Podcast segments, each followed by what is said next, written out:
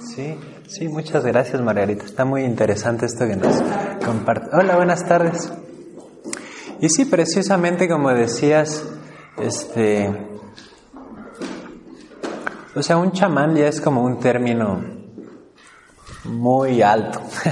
Por ejemplo, yo no me considero un chamán, pese a que doy sanaciones y hago algunos procesos. Más bien, se hace mucho la diferencia entre chamán y practicante de chamanismo. Entonces, nosotros como occidentales somos más practicantes de chamanismo, porque para ser un chamán sí tienes que haber vivido completamente conectado con la tierra desde chiquito. Y, y, es un proceso largo.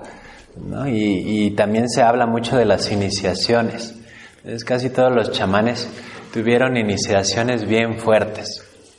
puede ser alguna enfermedad, puede ser algún accidente, o pueden ser pruebas que su maestro le ponía, pero así pruebas bien cañonas que neta se podían morir en esas pruebas. Entonces, eh, eso es lo que hace como un chamán. Y, y se dice que es como, no es tanto lo que te enseñan, es como pasas esa prueba, esa iniciación,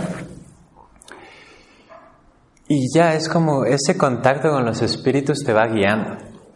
Entonces dicen que incluso puedes, no sé, puede haber un chamán. Bueno, esto va un poco en contra de lo que acabo de decir, pero puede ser que tú conoces a un maestro, te da una iniciación y despierta en ti ese poder sanador y ya de ahí tú te puedes convertir en chamán. Entonces también existe esa otra parte que y más ahora en el mundo tan acelerado y que se necesita ese conocimiento y esas personas, sí puede pasar que incluso en un sueño puedes, te pueden hacer una iniciación y, puede descender toda esa información.